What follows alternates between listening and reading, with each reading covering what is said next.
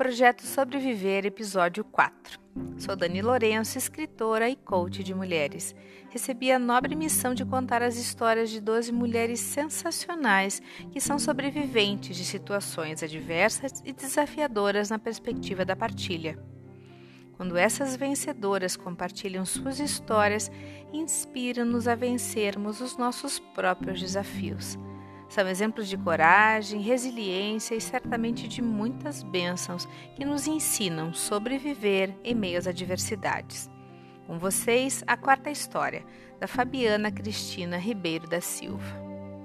Para que eu? Fábio era daquelas pessoas que não precisavam fazer absolutamente nada para serem notadas. Tinha uma energia que a precedia, sorriso farto e muita alegria de viver. Acreditava que o que era bonito podia ficar lindo e assim resolveu marcar uma plástica para embelezar o colo e os seios. Uma vaga lembrança brotou na mente de Fábio ao tomar aquela decisão. Um nódulo benigno, pequeno, inocente. Aff, seria melhor tirar o dito cujo antes que o médico invocasse e não quisesse fazer o retoque na beleza, ponderou ela. Já faziam três anos desde a última mamografia, mas né? Uma vez benigno, sempre benigno. Só que não. Existem acontecimentos na vida da gente que parecem um acidente aéreo. É um mar de coincidências e fatos que levam o avião ao chão. Fábio foi remover o nódulo dois meses antes da cirurgia estética, mas misteriosamente o resultado atrasou muito. Como não era nada, ela fez a plástica como havia planejado. Ao acordar da anestesia, o plástico relatou ter ficado intrigado com a aparência interna de uma das mamas e declarou ter separado o material para biópsia por prevenção. Novo atraso nos resultados. Tanto que Fábio, feliz da vida com o resultado da cirurgia, esqueceu dos tais exames. Cinco meses se passaram e veio aquele estalo: preciso buscar meu exame. Ainda pensou consigo mesma: vou só por desencargo de consciência, porque nunca deu nada. Só que não. Daquela vez, deu. A ficha caiu. Quando pegou o laudo, a ficha caiu. É maligno, cara, como assim? pensou ela.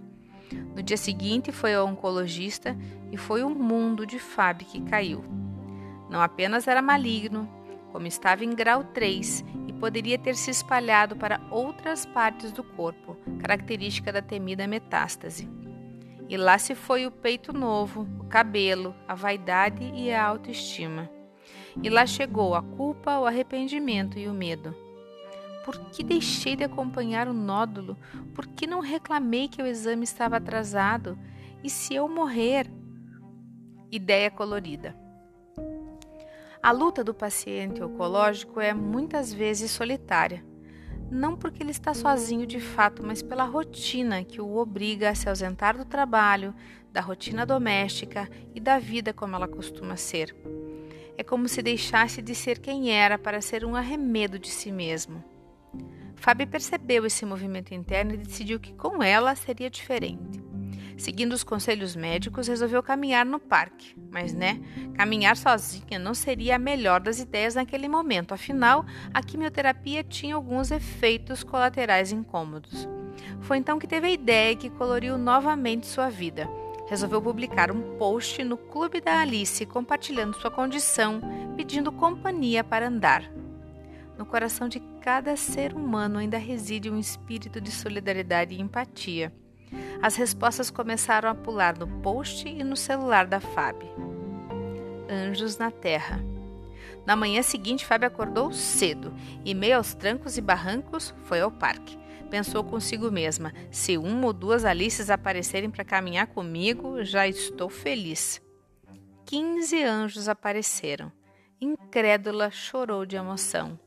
A cada dia, mais anjos chegavam para dar suporte a Fábio caminharam juntas, de mãos dadas, pelo parque e rumo a um futuro infinitamente mais feliz. A cura. A vida deu voltas como elas deram voltas juntas pelo parque. Fábio foi melhorando a imunidade, sentia-se mais poderosa que a, que a quimioterapia e apressou o passo rumo à felicidade. Começou a correr. Correu tanto que chegou ao final daquela maratona cuja faixa dizia: Final, você está curada. Quando perguntei a ela sobre a lição daquela experiência, ela contou que por várias vezes, em vez de se perguntar por que eu, ela se perguntava para que eu. Achei lindo ela buscar identificar um propósito naquele contexto tão sofrido. E claro que ela sabe a resposta. Para que a FAB? Para que ela seja um exemplo de resiliência e de esperança. Para que ela siga como uma inspiração para dezenas de mulheres que correm nas estradas da vida que ela um dia correu e venceu. Querida Fábio, agradeço pela confiança e desejo que siga firme no propósito de inspirar mulheres na busca pela cura e pela vida. Sigo contigo no amor, Dani Lourenço.